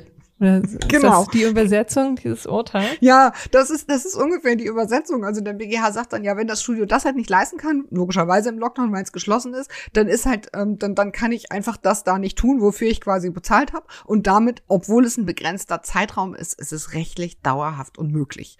Und dann, wer halt wegen Unmöglichkeit keine Leistung erhält, der muss natürlich auch keine Gegenleistung bezahlen. Also die Mitgliedsbeiträge entfallen dann. Jura-Nerds 275 und mhm. 326 BGB, das wisst ihr alle. Ähm, jetzt ist auch der hässliche Jura-Nerd-Ausflug übrigens ähm, beendet. Ich glaube, den Rest kann man ganz gut Der ist ja gar nicht denn hässlich. Das war's. Hier, Entschuldigung, ich muss dich wirklich da mal vehement unterbrechen. Das ist ja, war ja wirklich, ist ja ein Genuss, dann auch tiefer in die Argumentation einzusteigen. Das wollte ich hier nur noch Ja, allerdings, äh, allerdings folgt aus diesem Genuss halt auch, dass der BGH dann sehr deutlich sagt, so äh, Schluss mit lustig, die Fitnessstudios müssen komplett die Mitgliedsbeiträge zurückzahlen ja. und zwar ohne Ausnahme, ohne ähm, Kompromissregelungen, ohne irgendwas. Mhm. Denn er sagt eben, hier gibt es keine Vertragsanpassung. Also mhm. zum Beispiel diese Idee, zwei Monate hinten dran zu hängen oder so, die ist damit raus. Und das meine ich halt, das ist juristisch schon echt krass. Denn wenn die Unmöglichkeitsregeln greifen, treffen, dann ist kein Raum mehr da für ja. eine Vertragsanpassung nach Paragraph 313 wegen Wegfalls der Geschäftsgrundlage. Und das finde ich alles schon juristisch sehr hübsch und irgendwie auch sehr interessant. Das fühlt sich auch erstmal nachvollziehbar an, dass man irgendwie denkt, die Leistung eines Fitnessstudios ist unmöglich, wenn ich nicht mehr ins Fitnessstudio gehen kann. Mhm. Klingt erstmal irgendwie plausibel. Aber diese Folge, die dann halt da rauskommt, nämlich es gibt keinen Raum mehr, da irgendwas anzupassen, vielleicht auch mal auf den Einzelfall zu schauen und so, finde ich jetzt so so semi gelungen. Wobei und ehrlich gesagt, wie soll der Einzelfall aussehen? Also ich meine, das ich finde, man kann das schon so entscheiden. Die Konsequenz ist jetzt natürlich, dass alle Fitnessstudio Nutzer und Nutzerinnen natürlich hinrennen können und jetzt für die zwei Monate oder was da auch immer in, in der Folge noch kam, ich habe da auch den Überblick verloren, war ja länger tatsächlich zu. Hm, ich glaube, es war noch mal genau, danach. Können, ja. Mhm. können jetzt einfach die Mitgliedsbeiträge für diese Monate, für diesen Zeitraum zurückverlangen, ne? Ja, die definitiv, genau. Das können alle tun. Ob man das tun muss, ist vielleicht nochmal eine andere Frage, denn ich bleib dabei, ich tue mich schwer mit der Entscheidung. Das Urteil war ja jetzt auch juristisch nicht zwingend, sondern auch dieses da, diese Frage zu sagen, na ja, es ist halt dauerhaft unmöglich, obwohl es eigentlich nur vorübergehend unmöglich ist. Auch das ist ja eine Wertungsfrage. Mhm. Das heißt, man hätte jetzt schon zu dem Ergebnis kommen können, zum Beispiel zu sagen, na ja, passt schon die zwei Monate hinten dran zu hängen oder mhm. so, ne? Also ich sehe ehrlich gesagt nicht so ganz ein, warum jetzt die Fitnessstudios bisher als einzige Branche ähm, diese, diese Lasten komplett tragen sollen. Ne? Obwohl auch da ja die Fitnessstudios genauso wenig wie, wie die Kundinnen und Kunden mhm. dafür konnten, dass da eine Pandemie oder halt Lockdowns das Ja, das sollte man an dieser Stelle vielleicht auch nochmal wirklich betonen, ne? dass das das Ergebnis dieses Urteils ist, ne? dass das wirklich mhm. die einzige Branche ist, genau. die quasi Lasten ganz alleine trägt, während ansonsten. Also zumindest bislang. Hm. Ne? Also ich meine, natürlich ist das jetzt, es ist kein irgendwie ungerechtes Urteil oder das, das ist juristisch völlig fein, aber ich finde, dass man hätte es eben juristisch auch anders machen können und das Ergebnis ist schon relativ krass und ich muss sagen, wenn man sich fragt, für wen gilt das denn jetzt eigentlich noch klar, für alle Yoga-Studios und so, die da auch geschlossen waren. Ich habe mich dann gefragt, gilt es zum Beispiel auch für Hundetagesstätten? Wäre es auch da äh, so die Frage? Hundetagesstätten, ja, ich meine, das geht ja auch darum. Ja, ich meine, das geht ja auch ich bin Hundebesitzerin, muss man sagen. Es geht ja auch darum, da, da bringe ich ja auch mein Viech irgendwie hin und brauche die Verfügbarkeit genau dann und nicht ein Jahr später. So ne, könnte man eigentlich sehr ähnlich argumentieren. Das ähm, ja, könnte man sich mal durchaus überlegen, für welche Aber anderen Branchen das noch gilt. Darf ich mal kurz fragen, wie ist denn das bei so einer Hundekita? Ähm, Gibt es da monatliche Beiträge oder nutzt man das nur ja. punktuell? Wenn man im Nee, nee, das ist. gibt, also in aller Regel gibt's monatliche Beiträge. Es gibt beides, aber das meinte ich halt, diese Fälle, ist, im Prinzip müsste das jetzt für alle ja. Vertragsverhältnisse gehen, wo man monatliche Beiträge zahlt, damit man dann auch monatlich relativ flexibel dahin gehen kann und da irgendwas tun. Ob jetzt, ob jetzt Sport oder Hund abgeben oder whatever, würde ich für irrelevant halten. Ich würde sagen, die Argumentation müsste da auch greifen, aber man könnte natürlich auch sagen, es geht ja nicht um körperliche Fitness des Hundes oder so. Man weiß es nicht. Ja? Jedenfalls, long story short, very long story short, ähm, alle Fitnessstudio-Kundinnen und Kunden können ihr Geld zurückfordern. Für den ersten vermutlich auch für den zweiten Lockdown. Ebenso Yoga, Pilates, tralala, wenn sie halt monatlich bezahlen für einen längerfristigen Vertrag, mhm. bei dem es um körperliche Betätigung geht. Ob man das dann machen muss, ist vielleicht noch mal eine andere Frage. Also ich will von meinem Yoga-Studio das Geld nicht zurück. So. Ja, du bist aber auch eine großherzige Person. Natürlich, selbstverständlich. Die es auch hat. Ja, ähm, ja, ich äh, bin da ein bisschen unentschlossen, muss ich sagen. Ähm, aber da äh, ist ja schön, dass du da eine ähm, eine feste Meinung, die du schon gebildet hast. Und vielleicht haben das unsere Hörerinnen und Hörer ja auch. Wie gesagt, wir freuen uns immer über Feedback oder andere Ansichten, die man loswerden kann unter einspruchpodcast.faz.de. Und manchmal führt das eben auch dazu, dass wir komplett ja, überwältigt sind und auch überzeugt dann von der einen oder anderen Argumentation. Also wir bekommen wirklich da ganz, ganz hinreißende und auch wirklich sehr fachkundige Post. Ähm, dafür an dieser Stelle auch nochmal herzlichen Dank und gerne mehr davon. Aber dann belassen wir es denn jetzt bei diesem Bundesgerichtshofurteil, ne? Und gehen weiter. Selbstverständlich. So, wir machen weiter mit unserem lebensnahen Programm, denn jetzt geht es um Überstunden. Ja, Haha. und es geht um das Bundesarbeitsgericht. Genau. Und das hat irritierenderweise entschieden, dass Arbeitnehmerinnen und Arbeitnehmer beweisen müssen, dass sie Überstunden gemacht haben. Das fand ich jetzt erstmal beim Lesen der Überschrift so unspektakulär, dass ich erstmal dachte, wie langweilig ist das? Wieso entscheidet darüber das BGH? Ja, aber man muss sagen, siehst du, Pia, da muss ich auch wieder einhaken. Es ist so, Überstunden gehen doch irgendwie jeden an. Also entweder man, äh, es ist alles sehr nachvollziehbar wie im öffentlichen Dienst. Ja, dann kann man übrigens sehr, sehr glücklich sein. Ja, unsere Herzen gehen und Grüße gehen raus an alle, die im öffentlichen Dienst beschäftigt sind, die nach Stechuhr arbeiten und dann auch immer äh, ihre Überstunden abbummeln können. Ja, ob sie das dann können, ist vielleicht nochmal die andere Frage, wenn ich so an meine Freundinnen, Freunde, Familienmitglieder im öffentlichen Dienst denke. Aber gut, ah. also wir wollen euch hier nicht als, als diejenigen darstellen, die hier weniger arbeiten würden, nur weil ihr einen Nein, der Punkt, darum geht's ja gar nicht, sondern ich finde das eigentlich total sinnvoll, ne, dass man das einfach ein bisschen ja, besser nachhält und da mal ein Auge drauf hat, wie viel eigentlich gearbeitet wird, weil das Problem tatsächlich in unserer Gesellschaft ja nicht ist, dass zu wenig gearbeitet äh, wird, sondern zu viel. Und ähm, das hat ja schon einige Gerichte beschäftigt. Da kommen wir auch gleich nochmal dazu. Ähm, vielleicht kann ich hier auch nochmal an, ähm, ankündigen, ich finde das übrigens ein ungerechtes Urteil, das vielleicht in seiner Herleitung korrekt ist, aber trotzdem finde ich für Bauchschmerzen sorgt. So, also konkret geht es um die Frage, wenn man schon Überstunden leistet, bekommt man die dann wenigstens auch bezahlt, wenn man sie nicht abummeln kann, ja.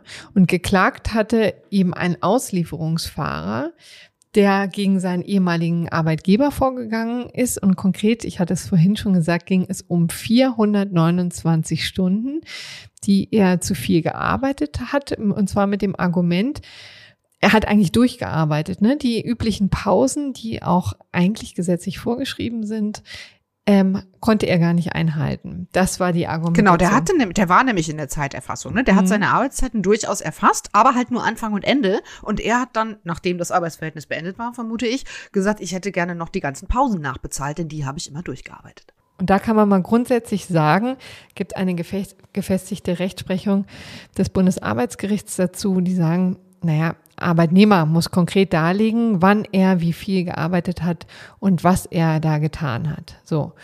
Und wichtig ist übrigens auch, dass wir hier vielleicht auch nochmal als kleinen Lifehack, der Arbeitgeber muss die Überstunden angeordnet haben, ja, oder sie muss ihm zumindest bekannt sein und von ihm gebilligt worden sein, ne? Also einfach nur still in seinem Kämmerchen zu sitzen, ja, und seine Aktenordner abzuarbeiten, ohne dass es irgendjemand mitkriegt, ist nicht hilfreich in dieser Konstellation. Ja, das sei hier vielleicht mal gesagt. Genau. So. Man muss nicht nur die Überstunde beweisen, sondern auch die Anordnung der Überstunde. Ja, Oder zumindest, die dass, die, dass der Arbeitgeber das gewusst also, hat. Also da, da muss man dann in der Tat gegenüber seinem Chef immer besonders laut klagen, dass man jetzt Überstunden gemacht hat. Das könnte schon mal helfen. So. Also grundsätzlich der Arbeitnehmer. So, Problem war hier, du hast es schon gesagt, es gab technische Aufzeichnungen, aber die hat eben nicht alleine die Arbeitszeit erfasst, sondern quasi Anfang und Ende und ähm, mittendrin die Pausen. Ja. Hier hatte das Arbeitsgericht Emden zum ersten Mal drauf geguckt und hat zugunsten des Fahrers noch entschieden, und zwar mit Blick auf das Europarecht. Ja, und, und das war jetzt schon ein Knaller, ne?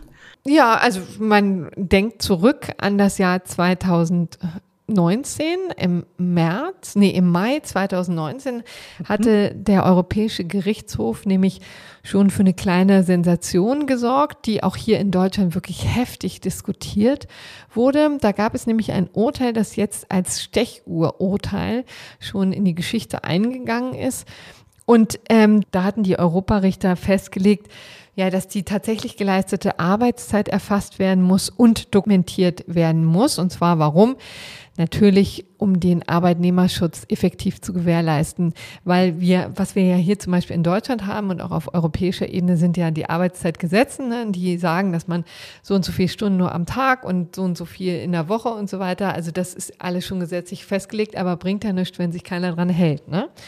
So, und das, damit sich. Und das heißt, der EuGH hatte damals recht deutlich gesagt, äh, liebe Mitgliedstaaten, ihr müsst alle Arbeitgeberinnen und Arbeitgeber dazu verpflichten, Arbeitszeiterfassungssysteme einzuführen. Genau. Oder? Interessanterweise, um das vielleicht nochmal deutlich zu machen, hatten sie es eigentlich nur für die Überstunden festgelegt. Aber um zu wissen, was eigentlich Überstunden sind, äh, muss man natürlich eigentlich auch die normale Arbeitszeit erfassen, sonst hat es wenig Sinn. Das Interessante daran ist, dass obwohl das ja eigentlich bei Bundesarbeitsminister Hubertus Heil von der SPD offene Türen einrennt, ist bisher noch nichts passiert in dieser Hinsicht. Ja? Mhm. Und deswegen, jetzt sind wir wieder beim Arbeitsgericht Emden, die hier gesagt haben, okay, wir haben noch keine Recht, keine Gesetzgebung hier in Deutschland, die dieses Urteil umsetzt, aber das kann ja nun nicht zulasten des Arbeitnehmers sein. Und deswegen muss das deutsche Recht europakonform ausgelegt werden. Und zwar geht es konkret um Paragraph 618 des bürgerlichen Gesetzbuches. Und da steht die arbeitgeberseitige Fürsorge und Schutzpflicht drin. Also der Arbeitgeber hat natürlich eine Fürsorgepflicht für seine Mitarbeiter. Und dazu gehört auch eben festzuschreiben, wie viel die eigentlich arbeiten, um sicherzustellen, dass das nicht zu viel ist. So und wenn jetzt diese Pflicht zur Messung, Aufzeichnung und Kontrolle der Arbeitszeit nicht erfüllt wird, dann kann es nicht zum Lasten des Arbeitnehmers gehen, sagt das Arbeitsgericht Emden, sondern muss zu Lasten des Arbeitgebers gehen. Ja. Also so nach dem Motto, du hättest ja eine Zeiterfassung einführen können, ja. dann wüsstest du jetzt auch, dass der Überstunden gemacht hat. Wenn du das nicht gemacht hast, dann musst jetzt du, lieber Arbeitgebender, beweisen, dass der keine Überstunden gemacht hat. Genau. Also die haben quasi Verrückt. eine Beweislastumkehr hier zugunsten des Mitarbeiters mhm. festgestellt. Ich mhm. finde, das hatte so ein bisschen, also ich, mich hat das überzeugt und zwar aus folgendem Grund. Weil ich letztendlich bringt es einfach nichts, es ist einfach effektive Rechtsdurchsetzung. Ne? Da muss man auch so ein bisschen gucken, was, ähm, was sind die Vorgaben und wie können die erreicht werden. Und wenn hier der, ähm, der Gesetzgeber schludert, ähm, dann könnte, äh, kann man sich vorstellen, dass das zumindest nicht zu äh, Lasten des Verbrauchers gehen ähm, soll, des Arbeitnehmers gehen soll. Aber das haben sowohl das Landesarbeitsgericht als auch das Bundesarbeitsgericht anders gesehen. Und man muss fairerweise dazu sagen. Und vermutlich alle Arbeitgeber in ja, diesem Land. Äh, auch, ja. Also die herrschende Meinung ist schon anders. Und ich erkläre gerne, äh, wie sie argumentiert wird. Ähm, die haben sich natürlich auch das EuGH-Urteil, dieses berühmte Stechurteil vom Mai 2019 angeguckt und haben gesagt, ähm, ja, das liegt hier schon vor, aber es hat für diesen konkreten Fall keine Auswirkungen. Warum? Naja, weil es hier um die Überstundenbezahlung geht. Und die EU, also auf EU-Ebene, darf der Arbeitnehmerschutz geregelt werden, das ist ganz klar, aber die Vergütung ist ganz klar Sache der Mitgliedstaaten. Auch da muss ich natürlich ehrlicherweise sagen, ist was dran. Ja, klar. Also das mhm. ist nationale Gesetzgebung, da hat die EU eigentlich nichts zu sa sagen und dieses Subsidiaritätsprinzip in der EU wird ja oft genug gerissen. Und dann ist es einfach auch mal ganz sinnvoll, das mal einzuhalten an Stellen, wo es einzuhalten gilt. Ja, also die EU kümmert sich um ihren Kram und der Rest muss in Sache der Mitgliedstaaten sein. Das sehe ich schon auch ein und sehe es übrigens auch genauso. Ich fand den. Aber nur, trotzdem findest du das Urteil Ja, ich, also es ist ehrlich gesagt jetzt so ein Bauchgefühl, ne? Ähnlich wie du das jetzt bei, bei den Fitnessstudios auch gesehen hast, ne? Also, um es mal deutlich zu sagen, weder Gesetzgeber noch Arbeitgeber interessieren sich dafür, ob jemand 429 Stunden zu viel arbeitet, ja? Und ehrlich gesagt, so prekär wie viele Fahrer beschäftigt sind, ist das ja durchaus auch plausibel, ja, dass der durcharbeiten musste, ja, dass man hier so am Rande bemerkt. Also ja. da finde ich schon, dass auch schwierig, dass, ähm, dass das dann gar keine Rolle spielt oder über oder eher im Grunde genommen jetzt quasi mit, mit leeren Händen da fortgeschickt wird. Das, das verursacht mir schon so ein bisschen Bauchschmerzen. Auf der anderen Seite bleibt halt der Appell, ne, auch an Arbeitnehmerinnen und Arbeitnehmer, schreibt es halt auf, ja, begründet es und dann, wahrscheinlich war es bei ihm auch einfach ein Ticken zu pauschal. Er hat gesagt, 429 mhm. Stunden, ich habe jedes Mal komplett durchgearbeitet, keine einzige Pause gehabt das war vielleicht dann einfach äh, ein bisschen zu allgemein, ja. Also genau, also man hat ja schon als Arbeitnehmerin oder Arbeitnehmer dann schon die Möglichkeit, das einfach vernünftig zu protokollieren und dann eben auch mal häufiger beim beim Chef, Abteilungsleiter, whatever ähm, irgendwie anzumerken. Ich mache hier übrigens ganz furchtbar viele Überstunden, hilft ja nichts, ne? Und dass der dann eben auch ja sagt, das heißt, dann hat man auch einen potenziellen Zeugen. Und ich finde jetzt mal kurz, um dir um dir mal nicht recht zu geben. Ich meine, wenn jetzt Arbeitgeber künftig beweisen müssten, dass die Arbeitnehmerinnen und Arbeitnehmer keine Überstunden gemacht haben, das wäre ja nun wirklich das Ende jeglicher Vertrauensarbeitszeit. Und gerade in, in Zeiten, wo wir alle krähen, wir möchten aber bitte Homeoffice und Flexwork und tralala, ähm, finde ich es jetzt relativ schwierig, dann den Arbeitgebern ja quasi aufzubürden, dass die jede Sekunde kontrollieren müssten. Einfach weil sie die Befürchtung haben müssen, irgendwann kommt da jemand und wir müssen dann beweisen, dass das keine Überstunden ja, nur gab. Ehrlich also, gesagt, die Kontrolle ist ja nun wirklich auch in heutigen digitalen Zeiten nicht allzu schwer zu leisten. Ja, das darf man jetzt auch nicht vergessen, dass es ähm, jetzt nicht überborden ist, wenn man einmal ein vernünftiges System etabliert hat. Übrigens ja, gerade absolut. bei Fahrern, mhm. ja. Ähm, ja. Aber ganz im Gegenteil, die, da ist ja die Klage oft, dass sie einfach zu viel getrackt werden. Ne? So, also ich meine, die wissen zwar immer so ungefähr, Amazon weiß immer, äh, wo seine Fahrer gerade ist, äh, wo seine Fahrer gerade sind, ne? aber wenn es darum geht, die Arbeitszeit zu erfassen, dann hat das auf einmal gar keine Relevanz mehr. Also ich will einfach nur sagen, auch hier, das ist so eine Problematik, die, die wo, wo es einfach notwendig ist, dass ein bisschen was geschieht, wo vielleicht auch jetzt ähm, das Bundesarbeitsministerium auch mal mit einem Vorschlag um die Ecke kommen müsste, wo auch viele. Aber wie sieht's denn da ja, aus? Wirklich weißt gar, du gar nicht. Ja, ich habe also beim Bundes Stillroter See. Ja, ist, beim Bundesarbeitsgericht, beim Bundesarbeitsministerium habe ich auch direkt angerufen. Das ist dann ähm, immer so, dass das dann erst weitergeleitet wird und ähm, auch von den Fachabteilungen besprochen werden muss und ähm, sich genau angeguckt werden muss. Ich habe einfach meine eigene Fachabteilung gefragt, nämlich das ist mein Kollege Dietrich Kreuzburg, der wirklich unfassbar kompetent ist in diesen Dingen, das sofort aus der Hüfte schießen kann. Und ähm, der hat das wirklich auch sehr nett erläutert. Ich will das hier gar nicht so in die Details gehen, aber ähm, die kurze Antwort ist, da ist in der Tat für die Allgemeinheit noch nicht noch nichts getan. Punkt aus Ende Gelände. Das ist schon erstaunlich. Über zwei, ach schon mal drei Jahre mittlerweile nach dem EuGH-Urteil. Ne? Nun gut, also das eben zum Bundesarbeitsgericht. Also Überstunden bitte aufschreiben da draußen. Genau. Ne?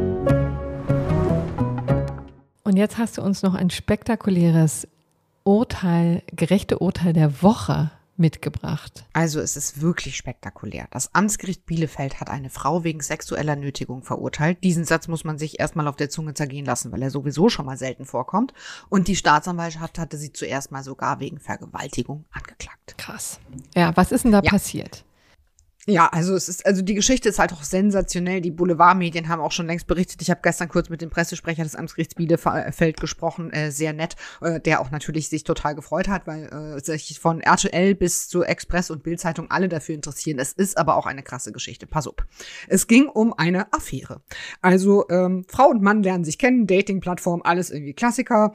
Man trifft sich häufiger, eigentlich immer nur in seiner Wohnung in Bielefeld, aber nur zum Sex. Also klassische Affäre.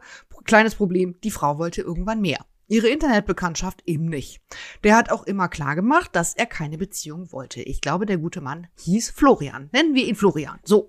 Und dann kam Melanie auf eine absolut wundervolle Idee, nämlich sie wollte schwanger werden, damit er bei ihr bleibt. Oh ja, das ist nicht zu empfehlen. Aber ähm, gut. Aus so vielen Gründen nicht, ja. sozusagen. Äh, auch erstaunlich, dass es sowas noch gibt, aber offensichtlich schon. Und dann kam sie auf eine also ich weiß gar nicht, wie ich das formulieren soll. Ich nenne es mal krude Idee. Sie hat nämlich Löcher in seine Kondome gemacht. Ah. Und zwar nicht einmal oder zweimal, sondern immer und immer wieder. Es ist aber erstmal nichts passiert. Sie wurde trotzdem nicht schwanger. Dann kam es zu einer Krise, ich sag mal Krise in der Affäre, falls es sowas gibt, und Florian beendete das mhm. Ganze. Und sie war dann offenbar, offenbar sehr, sehr unglücklich, hatte krassen Liebeskummer und sehr verzweifelt. Und dann hat sie ihm per WhatsApp geschrieben, ich habe Löcher in unsere Kondome gestochen. Ich glaube, ich bin schwanger. Ach du Scheiße. Also ich meine, dann hat sie es auch noch geschrieben. Ja. Gut, also ähm, quasi schwarz auf weiß hat sie ihre Tat eingeräumt und die Antwort fiel wohl nicht ganz so aus, wie sie sich das erhofft hatte. Der gute Mann hat sie nämlich angezeigt und womit ah. mit Recht. Interessant. Die Staatsanwaltschaft hat sie dann Darf ich ganz kurz fragen, war sie denn tatsächlich mhm. schwanger oder war das einfach dann nur? Das weiß man wohl bis heute nicht. Also das habe ich auch in keinem Boulevardmedium gefunden und ich, ich weiß nicht, ob das jetzt dann da gestimmt hat oder was sie dann daraus gemacht haben. Der Pressesprecher wusste es leider auch nicht. Also ähm, ehrlich gesagt, also meine These ist, wenn man es nicht weiß, weiß ich es nicht, oder?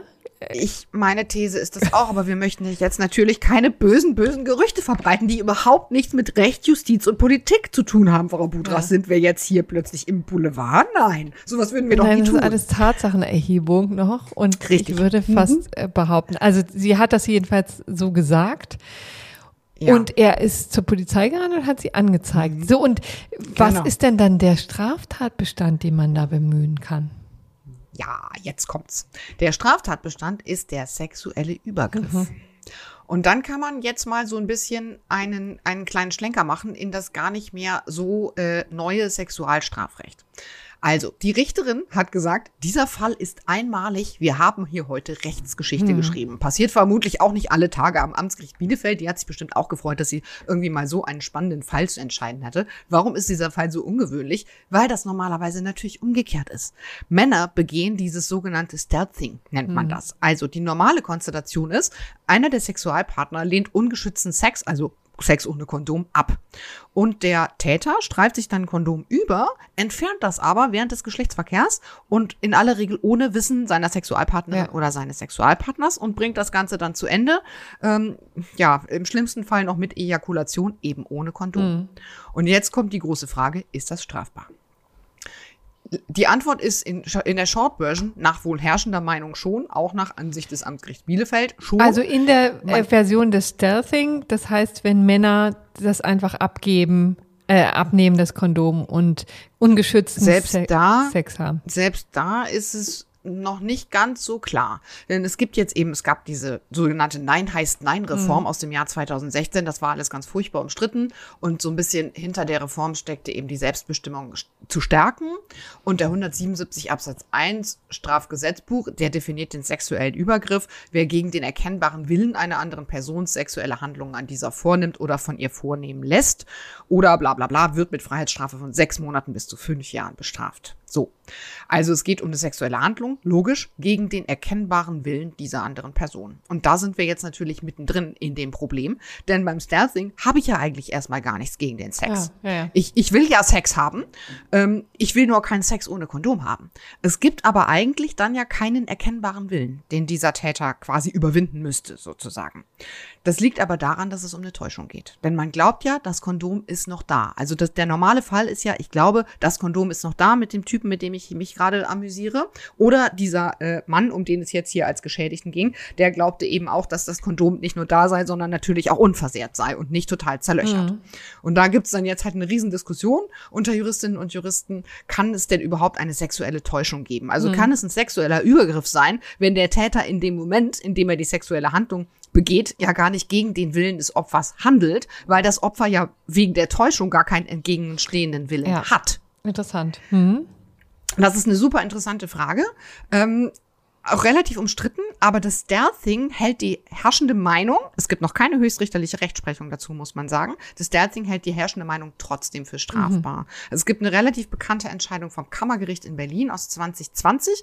Die haben gesagt, ja, jedenfalls, wenn dann es zur ungeschützten Ejakulation kommt, dann auf jeden Fall Strafbarkeit die wohl herrschende Meinung sieht es schon früher, sieht es also schon quasi im Eindringen in den Körper des anderen ohne Kondom, ist eine andere sexuelle Handlung als diejenigen, die das Opfer eingewilligt hat.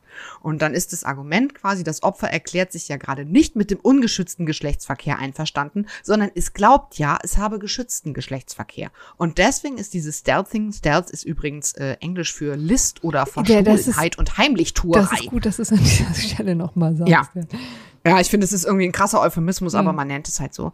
Ähm, so, und deswegen sei dieses Stealthing strafbar. Und zwar die anderen Fälle, das muss man sich überlegen, wenn man Bock auf Strafrecht hat, ist das total spannend, finde ich. Ähm, die anderen Fälle ist, ich täusche zum Beispiel darüber, dass ich gerade einen AIDS-Test gemacht habe. Ah. Okay. Also ich sag dem, äh, du, ich muss dir keine Sorgen machen, können wir irgendwie ähm, ungeschützt machen. Oder ich sage zum Beispiel, oh, ich nehme die Pille und dann gibt's ungeschützten Verkehr. Das ist nach wohl absolut herrschender Meinung nicht strafbar, mhm. weil dann eben quasi durch die Täuschung dieser erkennbare Wille des oder der anderen beseitigt ja. worden ist. Und dann muss man keinen erkennbaren Willen mehr überwinden. Und diesen Stealthing-Fall, der wird halt quasi anders eingeordnet, weil man weil man da ja sagt, dass das Opfer ja glaubt, es hätte geschützten mhm. Geschlechtsverkehr. Anderer Fall. So, ne? Also der, der, ähm, die Täuschung ist hier anders zu verorten. Deswegen Stealthing im, in der Normalkonstellation, man streift das, streift das Kondom irgendwann zwischendrin ab. Strafbar. Und die Richterin am Amtsgericht Bielefeld hat auch hier für diesen Fall eben Kondom wird zerlöchert. Er geht also davon aus, es ist ein vernünftiges Kondom, es funktioniert aber nie. Ähm, auch ein Fall des Stealthing ist. Ah. Sie hat es nur im Grundtatbestand übrigens angenommen. Sie hat keine Vergewaltigung angenommen. Hat mich jetzt nicht so richtig überzeugt, weil sie da darauf abgestellt hat, dass das erniedrigende Element gefehlt hätte. Naja, ich glaube, da kann man sich jetzt auch drüber streiten, aber jedenfalls hat sie gesagt, für einen sexuellen Übergriff reicht es mhm. aus und hat eben gesagt, wir haben hier Rechtsgeschichte geschrieben, weil das eine Frau deshalb irgendwie verurteilt wird. Das ist echt neu. Und ich habe auch noch mal, wie gesagt, mit dem Pressesprecher überlegt. Ich habe selber noch mal in ein paar Datenbanken geschaut. Ich habe echt auch noch nichts dazu gefunden, ähm, dass eine Frau deshalb wegen quasi Stealthing verurteilt worden wäre. Und das Urteil ist auch schon rechtskräftig. Ah. Sowohl die Staatsanwaltschaft als auch die Verteidigung haben den Schuldspruch angenommen. Diese Frau hat sechs Monate auf hm. Bewährung bekommen. Das ist die Mindeststrafe. Ja. Und ich finde dieses Urteil total gerecht. Also Stealthing überhaupt für strafbar zu halten, finde ich total gerecht. Mhm. In der Normalkonstellation Mann täuscht Frau äh, sowieso. Aber dann muss es halt genauso in der umgekehrten Konstellation auch gelten. Und ich meine, ich erzähle das jetzt hier irgendwie alles so ein bisschen, weil es halt so boulevardesk ist und so eine krasse Geschichte ist. Aber das ist natürlich überhaupt kein Spaß ja. und das ist auch nicht lustig, sondern das ist sexueller Missbrauch, bei dem auch die sexuelle Autonomie missachtet wird. Und das gilt halt unabhängig davon, ob es jetzt um einen Mann, um eine Frau oder um was auch immer dazwischen geht. Ne, das ist halt wirklich einfach Missbrauch, das ist eine Straftat. Und der Abschluss ist mir jetzt schon fast zu versöhnlich und latent irritierend. Wenn man den Boulevardmedien glauben darf, hat dieses Pärchen mittlerweile übrigens wieder Kontakt und trifft sich wieder. Das lasse ich jetzt einfach mal so im Raum stehen. Ah, ist ja hochinteressant. Ja, nee, da. Hinreißend, das oder? können wir von hier aus nicht bewerten. Das, da soll jeder wissen. Ach, das können wir jetzt Nee, nicht das können wir bewerten. nicht aber bewerten. ob sie dann schwanger war, schon, oder was? Naja, der, nein, da haben wir ja nur einfach Tatsachen, äh, Tatsachen Die wir nicht wissen. analysiert. Vermutet. Ja, denn Wir haben Tatsachen das vermutet. Kind müsste ja inzwischen irgendwo aufgetaucht sein. Das wäre mein, Korrekt, ja. äh, mein Mhm. sehr besche bescheidener Ansatz. Äh, Und mehr gibt es dazu auch nicht zu sagen. Aber ich dachte, es ist jedenfalls eine Frage, die man an dieser Stelle klären sollte. Wir haben jetzt alles geklärt, was wir klären konnten. Bitten, wie gesagt, noch einmal um Feedback und auch gerne um Widerspruch. Nochmal die Adresse Einspruch podcast.faz.de, gerne auch auf unserer Internetseite ähm, auf faz.net. Da gibt es auch einen Einspruchreiter sozusagen. Also man findet uns da auch als unter dem Podcast und da kann man natürlich auch gerne Hinweise hinterlassen.